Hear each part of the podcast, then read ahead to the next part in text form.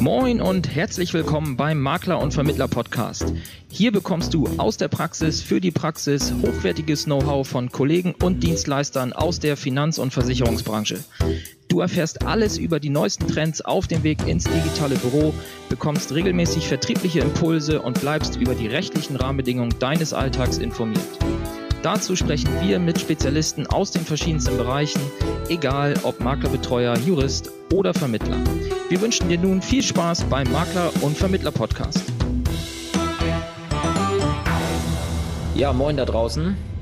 Es geht wieder weiter mit einer neuen Folge vom Makler- und Vermittler-Podcast. Und warum betone ich jetzt dieses Wort Vermittler so stark?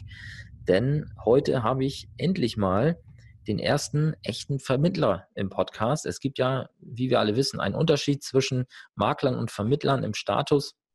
Und ähm, natürlich sollen auch hier die Vermittler äh, repräsentiert werden. Und ja, nach etwas Recherche und ähm, ja, einigen Zufällen, von denen ihr auch äh, demnächst noch mehr hören werdet, äh, bin ich auf unseren netten Kollegen Nikolas Vogt gestoßen.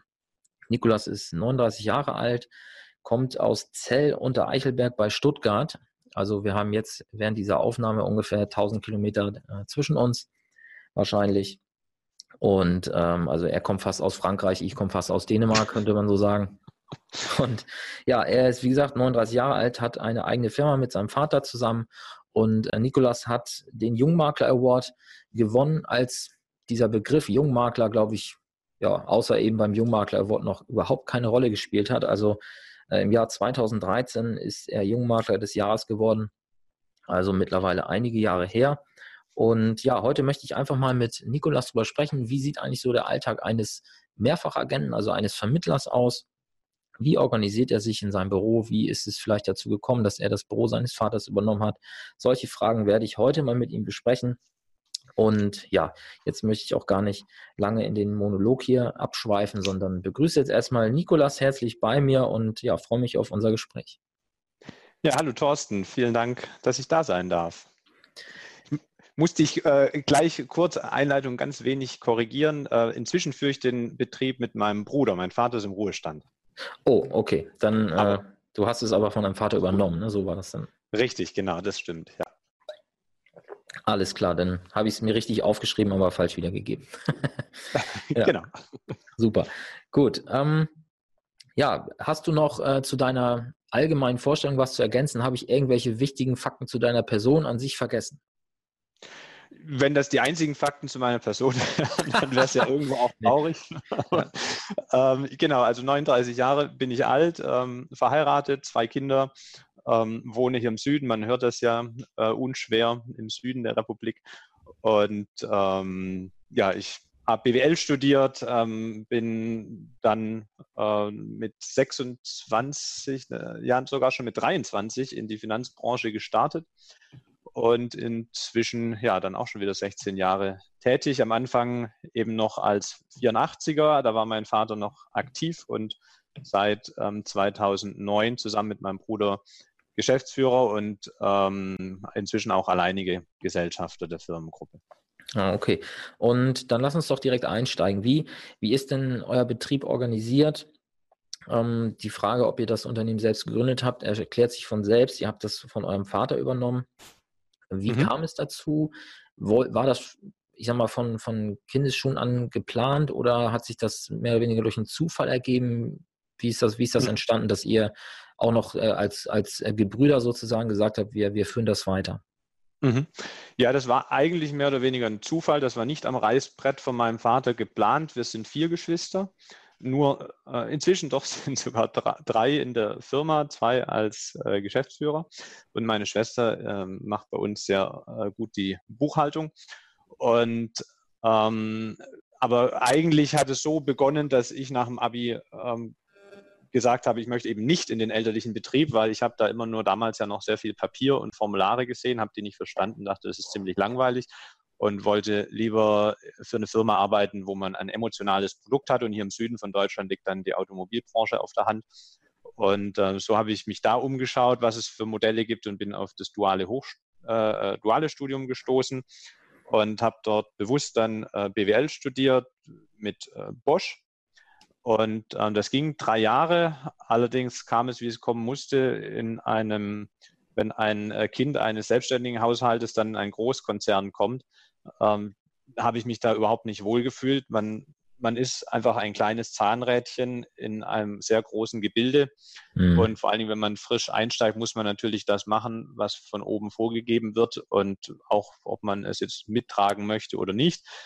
Ähm, das war das eine, was mich gestört hat. Und das andere, dass äh, man Entscheidungen oder, oder, Ergebnisse erzielt hat, die dann aber nicht äh, zum Erfolg geführt haben, sondern einfach hinterfragt wurden. Also ein ganz kurzes Beispiel. Wir haben, ich war da im Marketing und äh, für einen Markt ein, ein, Produkt untersucht, ob es dafür einen Markt gibt, sind zum Ergebnis gekommen, ja. Und anstatt dass es dann umgesetzt, der Markt äh, betreten wurde, ähm, wurde dann eine zweite Projektgruppe gemacht, die unser Ergebnis überprüft hat, ähm, die dann wieder zwei Jahre gebraucht hat mit dem Ergebnis, wir sind jetzt zu spät dran. Das äh, ist dann natürlich sehr frustrierend. Und ähm, da ist schon während des Studiums dann der Wunsch entstanden, doch etwas zu tun, äh, wo ich ein Projekt von vorne bis hinten begleiten kann mhm. und ähm, tatsächlich dann auch Resultate sehe. Und was mir auch nicht gefallen hat, das muss einem eben liegen, ist diese Firmenpolitik. Ähm, und ich hatte immer den Wunsch, lieber ehrlich offen äh, sprechen zu können, also wie Privatmenschen eben untereinander sprechen und nicht jedes Wort auf die Goldwaage zu legen. Ja. Und ähm, mit den Anforderungen ähm, ich möchte eine Arbeit machen, bei der ich mit Privatmenschen zu tun habe. Ich möchte Projekte von vorne bis hinten begleiten und nicht nur ein kleines Zahnrad sein. Und ich möchte die Menschen dabei glücklich machen, möchte mit zufriedenen Menschen zu tun haben und jetzt zum Beispiel nicht wie ein Arzt ständig mit Kranken. Ähm, äh, wobei die sehr wichtig sind, aber es war eben nicht meine Motivation. Und äh, da lag erstmal tatsächlich die Gastronomie sehr nahe und äh, weil wirklich von zu Hause nichts kam, nach dem Motto, komm doch in die Firma. Und aber dann bei weiteren Gesprächen hat dann mein Vater irgendwann doch gesagt, probier's doch einfach mal aus. Du brauchst ja nur ein Blatt Papier und einen Stift und vielleicht noch ein Auto und dann kannst du loslegen. Und ähm, dann habe ich gesagt, dann mache ich das mal berufsbegleitend. Das ging ja damals alles noch ohne Zulassungen. Und ja. ähm, wir haben das eigentlich mit einem ganz schönen Modell gemacht. Ähm, bremst mich, wenn das zu sehr ins Detail geht, aber äh, wir haben das Finanztupper-Party genannt. Ah. Heißt, ähm, weil ich hatte dann im letzten Studienjahr angefangen. Das heißt, der Jahrgang vor mir ist gerade in den Beruf gestartet in Großkonzernen. Das heißt, die haben alle die komplett Grundausstattung, BU etc. gebraucht mhm. und ähm, haben dann gesagt, wir laden immer so fünf Personen zu mir nach Hause ein, so mit Häppchen, so wie eine Tupperparty eben. Und mein Vater hat damals noch klassische PowerPoint-Präsentationen dann gehalten mit dem Inhalt, was, welche Versicherung brauche ich als Berufsstarter. Und ja. äh, das, äh, wir wurden ja von anderer Stelle über MLP und so ähm, andere Strukturvertriebe das sehr angegangen als Studenten. Von daher war das auch der Ansatz, hör dir das an, hör dir uns an, triff eine eigene Entscheidung.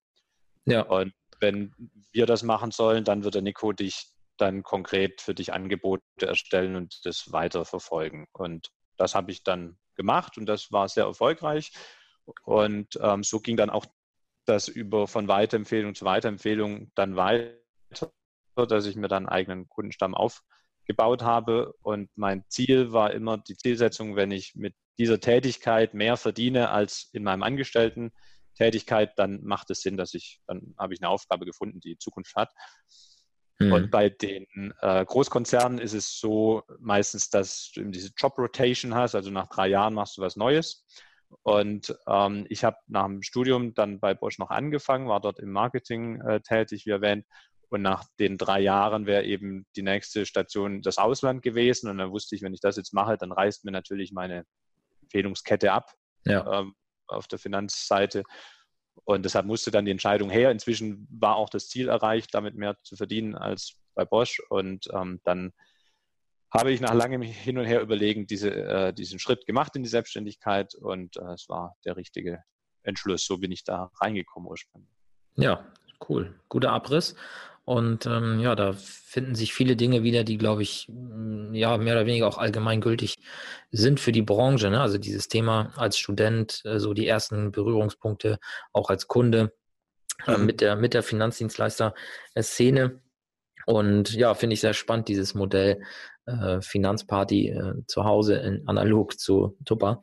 Ähm, Habe ich ja. tatsächlich auch schon mal mit äh, ja, Kollegen einfach mal drüber geflaxt, aber umgesetzt haben wir es am Ende nie. Es ging meistens eher so darum, dass äh, wenn, wenn unsere Freundinnen äh, Tupperpartys organisiert haben, dass wir dann gesagt haben, ja, lass doch die Männer mitkommen, die sollen einfach ihre Versicherungsordner mitbringen. Genau. Äh, und nee, aber gemacht haben wir es dann am Ende nie. Ähm, gut, lass uns zurückkommen zu deinem Alltag als, als Vermittler und Berater. Mhm. Ähm, ich habe es jetzt schon rausgehört, dass äh, du ja auch für die Studenten damals dann ich sage sozusagen das, das Rundum-Sorglungspaket angeboten hast. Ist es dann ja. heute nach wie vor so, dass ihr eher diejenigen seid, ich sag mal, die als, als Generalansprechpartner für den Kunden auftreten oder habt ihr euch mittlerweile vielleicht eine, eine gewisse Nische ausgesucht, wo ihr sagt, wir haben uns äh, auf einzelne Produkte spezialisiert? Wie, wie sieht da euer, eure Ausrichtung aus? Ja, also die Finanztupper-Partys machen wir nicht mehr. Ähm, wir haben, ich habe dann schnell begonnen, eben immer aktiv Weiterempfehlungsmanagement zu betreiben, sodass das nach ein paar Jahren dann darüber äh, lief. Aber der Ansatz ist geblieben, ähm, immer die ganzheitliche Beratung zu machen, weil das war wirklich meine Motivation, immer ein Projekt komplett zu betreuen und nicht nur einen Ausschnitt. Und ja. ähm, von daher ist das auch weiterhin unser Ansatz, den wir immer weiter verfeinert haben, die ganzheitliche Finanzberatung. Und ähm, ja, man, man, kann natürlich nicht überall äh, der in die Tiefe der Spezialist sein. Deshalb haben wir auch entsprechend ein Netzwerk mit äh, Kooperationspartnern, wo ich mir zum Beispiel bei Finanzierungen dann einen Spezialisten mit ins Haus nehme oder eben auch intern die Aufteilung, äh, dass mein Bruder für die Sachversicherungen was die Prüfung und Auswahl der Tarife angeht, zuständig ist. Und mein Spezialgebiet ist dann äh, die biometrischen Risiken und die mhm. Altersvorsorge. Und auch bei der Kapitalanlage haben wir eben noch äh, Experten, die wir dazu nehmen. Aber wir können nach außen hin auftreten, eben als äh, ein Ansprechpartner für alle Fragen, die der Privathaushalt hat bei Versicherung und Anlage. Ähm, wir haben es auch uns so aufgestellt, dass auch in der Beratung nachher ich die Punkte, ich bin One Face to the Customer, ich setze es mit dem Kunden um. Ähm, nur die Qualitätsprüfung dahinter äh, erfolgt nicht in allen Bereichen durch mich. Ja. Und ähm, wir sind, ähm, auch das war ein natürlicher Prozess eigentlich, dass ich die Dinge hinterfragt habe und dann ziemlich schnell darauf gekommen bin, dass natürlich nicht ein Tarif wie der andere ist inhaltlich, was die Bedingungen angeht, während in der Zeit meines Vaters damals hauptsächlich eigentlich über Preis verkauft wurde.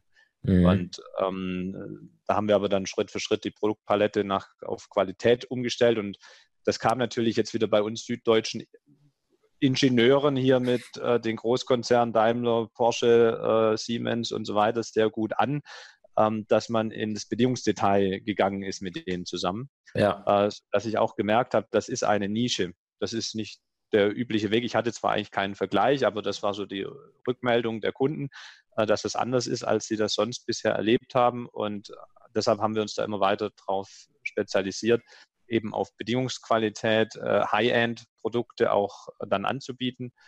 Und äh, das eben für den Privathaushalt, das ist sozusagen unsere Zielgruppe. Für eine Nische ist es viel zu breit, aber doch die Zielgruppe, wir haben im Prinzip keine Gewerbekunden, ähm, mhm. sondern der Privathaushalt in der ganzheitlichen Beratung. Ja. Okay, und ähm, der Beratungsansatz ist bei euch dann so, wie es gelehrt wird. Ihr macht von der Bedarfsanalyse über ähm, ja, Konzepterstellung bis dann über Angebot und äh, Abschluss die komplette Strecke von, von A bis Z dann durch wahrscheinlich, ne?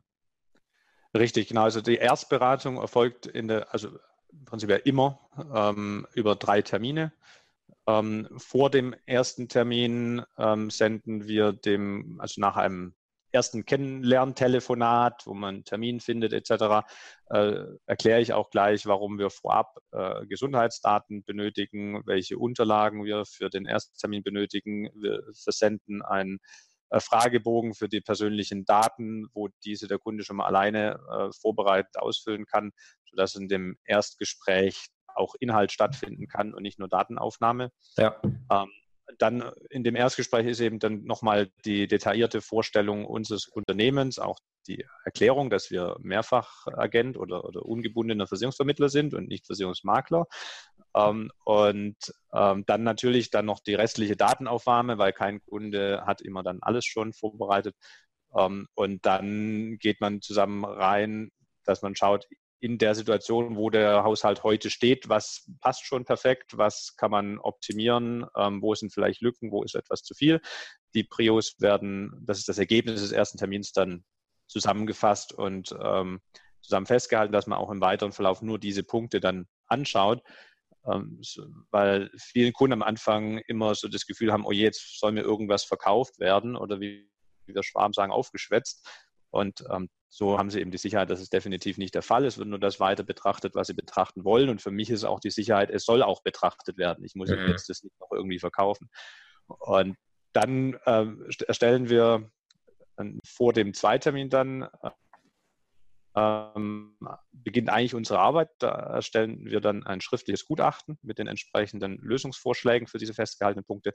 Und das sprechen wir dann im zweiten Termin bei uns im Büro oder online äh, durch. Mhm. Und äh, so lange, bis keine Fragen mehr sind. Daher unser Slogan, wir nehmen uns Zeit für Ihre Fragen. Oft braucht es dafür auch zwei Termine, je nach Umfang.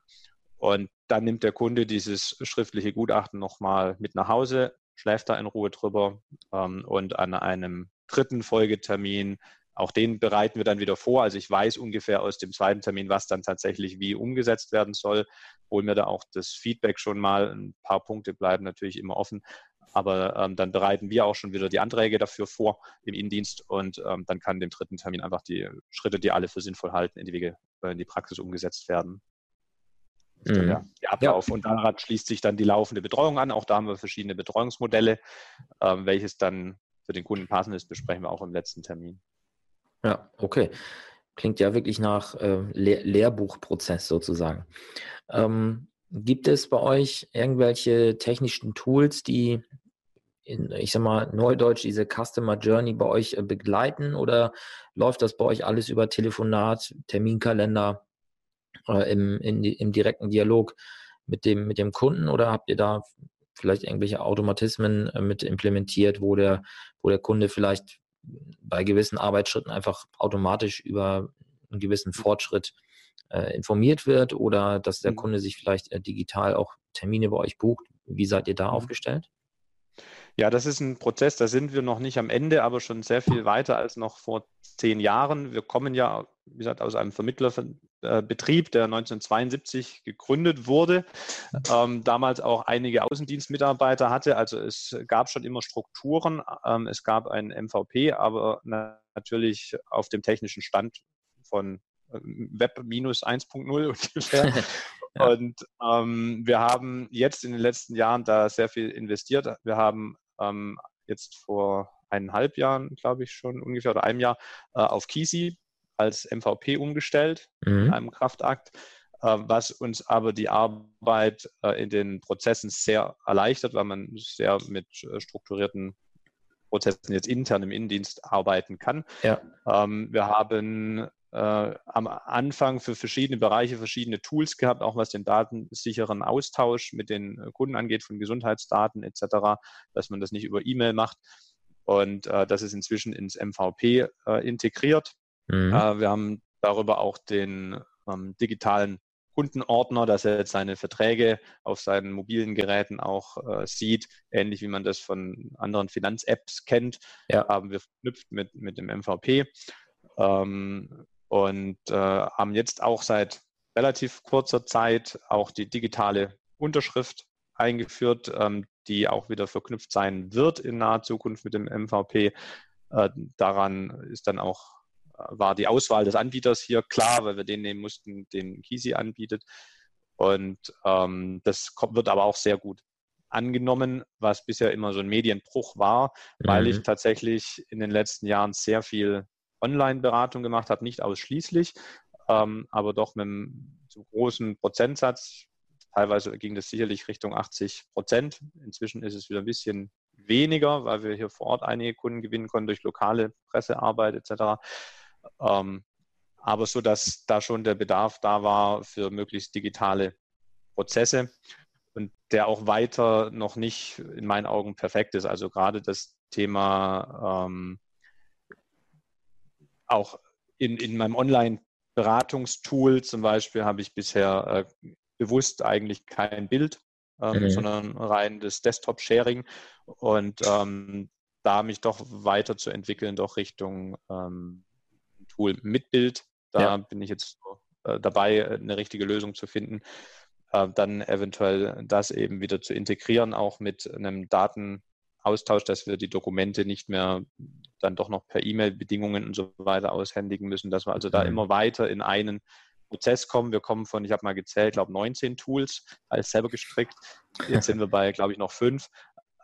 Also, aber wir sind noch nicht am Ende, wir sind noch nicht perfekt. Ja, okay. Ähm, also, äh, ja der, der Customer Journey, den hattest du noch angesprochen. Also dass äh, da wird der Kunde quasi nirgends begleitet, dass er jetzt regelmäßig Status-Updates bekommen würde, ja. wobei ich da bisher auch nicht den Bedarf jetzt erkannt hätte, dass da eine Nachfrage nach sei beim Kunden, ob jetzt die Police polisiert ist und so weiter. Das bekommt er ja von seinem Versicherer dann auch ja. mitgeteilt. Genau. Nee, okay. Ähm, wie kommt ihr denn überhaupt an neue Kunden? Oder habt ihr so einen großen Bestand, dass ihr einfach aus dem Bestand heraus lebt und dort über Empfehlungen arbeitet? Mhm. Ähm, wir haben einen großen Bestand väterlicherseits. Ähm, ich, mir, für mich war es ganz wichtig, dass ich mir am Anfang beweise, dass ich es wirklich kann, indem ich eben nicht in diesem Bestand arbeite, sondern meinen eigenen Bestand aufbaue. Ähm, und inzwischen ist der aber auch so groß, dass man daraus arbeiten kann. Allerdings haben wir schon immer oder habe ich schon immer in der Beratung aktiv nach Empfehlungen gefragt.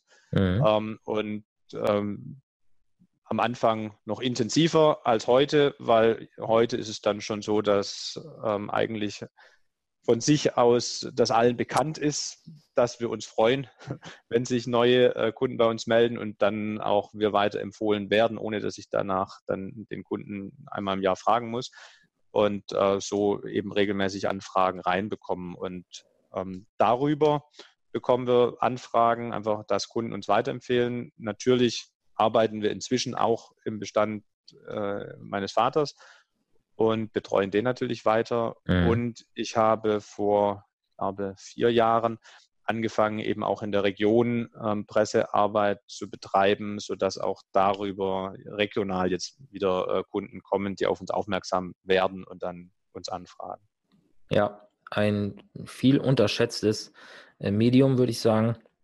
Aktuell ist ja der Trend, dass eigentlich jeder versucht, äh, immer gleich deutschlandweit online, Facebook, Instagram äh, sich ja zu positionieren.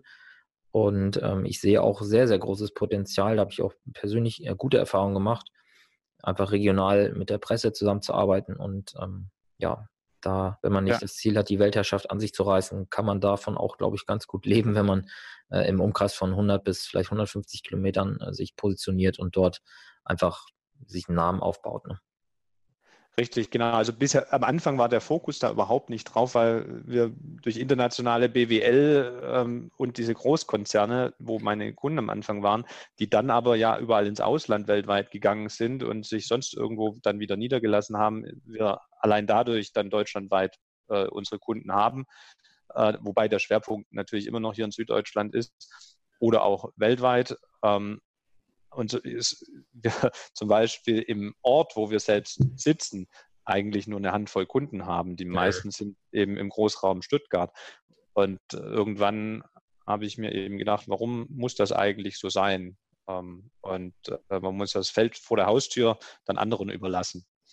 Und so haben wir dann diesen zweiten Weg aufgebaut. Und es ist ein langer Weg. Also da braucht auch niemand erwarten, wenn man ein, zwei Artikel schreibt, dass morgen die Tür eingerannt wird. ähm, das ja. dauert Jahre, ähm, weil das Vertrauen sich ja über solche Artikel, Serien erst sehr langsam dann aufbaut. Ja, das stimmt. Da, da, da hat Social Media sicherlich einen Vorteil. Ich glaube, da kriegt man es schneller hin. Aber ähm, ja. ich glaube, man sollte einfach diesen Weg der regionalen äh, Geschichten nicht, nicht außen vor lassen oder nicht kategorisch ausschließen. Richtig, ja. sicher auch schon. Ähm, seid ihr denn dennoch ähm, auf Facebook, Instagram, YouTube unterwegs? Habt ihr da irgendwelche Angebote, wo ihr euch äh, platziert oder lasst ihr das äh, dann ganz weg? Wie ist da eure, eure Ausrichtung? Ja, ähm, hättest du gefragt, ob wir aktiv sind, hätte ich es verneint, aber unterwegs sind wir. Also wir haben entsprechende äh, Profile, aber da scheitern wir aktuell an, einfach an der Mannstärke, weil wenn man es machen sollte, sollte man es richtig machen. Ähm, und ähm, mit ein, zwei Posts im Monat äh, bin ich mir sehr bewusst, dass ich damit niemanden hinterm Ofen vorlocke an Neukunden. Ja. Ähm, ist eher so noch der, wie früher eben die Website, die Visitenkarte. Ja, wir, es gibt uns und wir sind da, ähm, aber es ist kein Akquiseweg äh, ja. für, für Neugeschäft. Ähm, das, ich glaube, dass da extrem viel Potenzial ist. Wir scheitern da aktuell an der Manpower, das dann auch wirklich zu bedienen. Ich denke, dass man, wenn man das macht, sollte man es richtig machen, dann muss man sich auf den Zugangsweg auch konzentrieren. Ähm, da wir mit unseren bisherigen Zugangswegen aber sehr gut fahren, ähm, hatten wir da bisher nicht den Leidensdruck, ähm, dann den Weg gehen zu müssen. Mhm, das kann okay. sich ändern in Zukunft. Ja, na klar. Gut. Ähm, wo soll denn die Reise bei euch in den nächsten drei bis fünf Jahren hingehen? Kannst du uns da mal einen Ausblick geben? Was, was habt ihr geplant? Äh, Gibt es irgendwelche Ziele, die ihr erreichen wollt?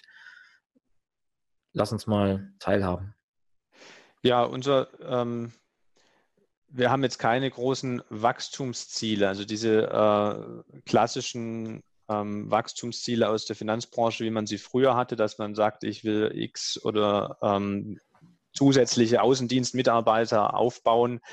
Ähm, die hatten wir mal, die haben wir aber spätestens mit LVRG dann ganz bewusst begraben. Mhm. Ähm, weil wir gesagt haben, das ist einfach nicht mehr die Zukunft unserer Branche. Es ist auch schwierig, das überhaupt noch äh, sinnvoll zu vergüten für diese Außendienstmitarbeiter. Wenn, dann geht es eigentlich nur noch über Festanstellung. Und ähm, da ist es wiederum schwierig, das Personal zu finden. Wir haben das auch äh, probiert, auch mit eigenen Studenten der Ausbildung.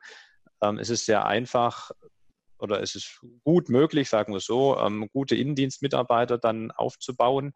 Aber gute Außendienstmitarbeiter aufzubauen, ist doch äh, dann sehr schwierig. Ähm, und deshalb haben wir uns jetzt so aufgestellt, dass wir sagen, ich bin der Vertrieb.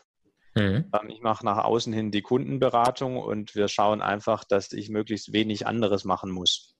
Ja. Und entsprechend die Innendienstprozesse, soweit es geht, zu, ähm, zu automatisieren, zu standardisieren und ähm, dort, wo das eben nicht möglich ist, weil auch diese standardisierten Prozesse müssen dann abgearbeitet werden, dann äh, sehr kompetente Innendienstmitarbeiter aufzubauen. Also nicht nur Lieschen Müller, die A nach B schiebt, sondern jemand, der auch weiß, was er tut und, und Fach, vom Fach ist. Und ähm, damit haben wir begonnen, wieder ähm, jetzt auch im Februar weiter Personal aufzubauen. Und da wird es, denke ich, in der Richtung weitergehen. Das birgt sein Risiko ähm, mit meiner Gesundheit im Prinzip. Ähm, aber ähm, auch deshalb wollen wir da nicht zu schnell wachsen, mhm. sondern eben organisch, ähm, um dann über die Bestands, den Bestandsaufbau ähm, dann auch einen Ausfall mal äh, absichern zu können von mir oder natürlich über entsprechenden Versicherungsschutz. Ja, okay. Du hast eben schon das, das Wort Risiken in den Mund genommen. Ähm, wo siehst du denn jetzt für eure Zukunft als, als Vermittlerbetrieb die äh, zum einen vielleicht Risiken, äh, weil du hattest ja LVRG jetzt auch schon als Stichwort genannt. Das heißt, äh, du scheinst dir ja wirklich auch Gedanken darüber zu machen, okay, wie sind die Rahmenbedingungen für meinen Betrieb? Was kann ich, kann ich mir leisten? Äh, macht es Sinn, Mitarbeiter einzustellen, etc.? Diese Fragen scheinen dich ja zu beschäftigen. Ähm, ja. Was, was geht da so in dir vor? Also wie, wie, wie blickst du mit, ja, mit Blick auf diese Rahmenbedingungen in die Zukunft? Ja, ja, es ist ähm, mit einem wachen, äh, lachenden, einem weinenden Auge. Mhm. Die äh, natürlich für mich als Vermittler, der einen Betrieb zu führen hat und Kosten zu decken hat, ist jegliche äh, Provisionskürzung äh, tut sehr weh. Ja. Ähm, auf der anderen Seite habe ich eben auch schon in den letzten Jahren viele Fälle kennenlernen müssen, wo ich mir gedacht habe, es wäre vielleicht besser gewesen, wenn ich einen Haushalt angeschaut habe, es wäre ein kompetenterer Vermittler äh, da gewesen. Äh, von daher, wenn es weniger zu verdienen gibt, führt es ja auch dazu, dass ähm, die, die die Arbeit nur wegen des Verdienstes gemacht haben, vielleicht die Branche verlassen. Mhm. Und ähm, man sieht ja an den Zulassungszahlen, dass äh, die in manchen Bereichen weniger als bei den unabhängigen Vermittlern, ähm, aber doch rückläufig sind. Und das mag einerseits wegen aus Altersgründen sein, aber vielleicht auch andererseits, wenn früher viele ja nebenberuflich tätig waren, die dann sagen, die Verwaltung wächst mir über den Kopf, ich äh, suche mir lieber einen anderen Bereich. Und das ist wiederum das Positive daran, dass wenn jemand ähm, seine Aufgabe ernst nimmt und qualitativ hochwertig, nachhaltig, langfristig, kundenorientiert arbeitet, ähm, dann sich in so einem einer Branche durchsetzen muss, äh, nach ein paar schmerzhaften Jahren, in denen wir eben gerade, äh, denke ich, leben, mhm. weil der Mensch ist ein Gewohnheitstier. Wir werden uns alle an diese neuen Rahmenbedingungen äh, gewöhnen, wenn sie denn kommen. Ähm, wenn man jetzt äh, Provisionen noch weiter deckeln würde. Weil ich habe unternehmerisch bin ich davon ausgegangen, wir haben einfach gesagt mit LVRG, wir gehen davon aus, es gibt einen Deckel von 25 Promille und so stellen wir uns jetzt schon auf. Ja. Ähm, tatsächlich ist der ja dann noch gar nicht äh, so stark durchgeschlagen, wie man das erst angenommen hat, aber ähm, wir sind ja weiter auf dem Weg. Ja. Und ähm, ja, ich habe immer gesagt, es werden ein paar schmerzhafte Jahre werden, aber wir werden uns daran anpassen. Und wenn man da durchkommt, dann ist es wiederum schön, weil man natürlich weniger Konkurrenz hat, aber der Bedarf an kompetenter Beratung ja beim Verbraucher zunimmt, weil er die Informationen selber gar nicht mehr äh, verarbeiten kann in der Tiefe. Ja. Okay. Gut, dann wäre ich eigentlich mit meinen Fragen durch, beziehungsweise wer ich bin mit meinen äh, Fragen zu deinem ja, zu deinem Alltag einfach mal durch. Und ich finde, du hast auch einen sehr guten Einblick gegeben. Und was, was mir auffällt, ist, dass es einfach, ja, sehr, sehr viele Parallelen und Überschneidungen halt zu dem ganz klassischen Makler-Alltag äh, dann auch gibt. Und ähm, ich hatte ja eingangs schon äh, gesagt, dass, dass du als äh, Zuhörer jetzt hier vielleicht demnächst auch nochmal mehr von, von dem Nikolas hören wirst hier im Podcast. Denn äh, unter anderem werden wir uns auch nochmal in einer weiteren Folge äh, zu dem Diskurs Makler versus Vermittler sozusagen äh, unterhalten. Und ähm, da kannst du auf jeden Fall äh, gespannt drauf sein, denn äh, das ist teilweise ja doch eine sehr, sehr heiß, heiß gekochte äh, Suppe, die äh, insbesondere jetzt beispielsweise in Facebook-Gruppen äh, dort äh, diskutiert wird, wo bei einigen Gruppen für Vermittler der Zugang verweigert wird. Ähm, bei anderen wiederum äh, wird sich gegenseitig dann der, der Kopf eingeschlagen, sozusagen, wer jetzt das bessere Geschäftsmodell hat oder auch nicht. Ähm, ja. Da werden wir mal ein bisschen drauf eingehen. Und äh, ja, Nikolaus, da freue ich mich schon drauf, weil ich glaube, du bist da wirklich äh, ja, fest im Sattel und äh, kannst da sicherlich dann auch äh, deine Statements abgeben. Aber das lassen wir jetzt einfach mal so als, ähm, als Teaser stehen. Und ja. Ähm, ja, würde dann jetzt unser Gespräch an dieser Stelle einfach mal beenden und äh, danke dir für deine ja, offenen äh, Ausführungen und ja, hat mir sehr viel Spaß gemacht, dir zuzuhören. Und ich hoffe auch, dass für den einen oder anderen Zuhörer hier mal wieder ein Mehrwert dabei war und äh, ja, vielleicht ein paar neue Ideen entstanden sind, was man in seinem Alltag so anpassen oder verändern kann. Ja, vielen Dank äh, nochmal für die Gelegenheit, Thorsten. Hat mir auch sehr viel Spaß gemacht und ich äh, freue mich schon auf den angekündigten, äh, die angekündigte Diskussion Makler-Vermittler. Ja, das äh, wird, ich bin auch ganz gespannt. Und äh, ja, wie gesagt, äh, lieber Zuhörer, du darfst sowieso gespannt sein, was äh, demnächst noch kommt. Es stehen äh, große, große Anpassungen und Veränderungen hier beim Makler und Vermittler Podcast an, aber mehr dazu äh, erfolgst du dann, erfährst du dann in den weiteren Folgen. Wenn dir diese Folge jetzt hier gefallen hat oder auch andere, die du vielleicht vorher schon gehört hast, dann würde ich mich sehr, sehr freuen, wenn du vielleicht bei iTunes oder wenn du nicht bei iTunes den Podcast hörst, äh, bei Facebook vielleicht eine Bewertung hinterlässt. Ähm, am besten hilft es mir bei iTunes, weil dann wir dort mit dem Podcast etwas höher in den Charts ranken und so dann auch für weitere Kollegen einfach etwas sichtbarer sind. Also einfach kurz in der iTunes-App äh, eine Sternebewertung und wenn du äh, richtig gut drauf bist, auch einmal kurz eine Rezension schreiben.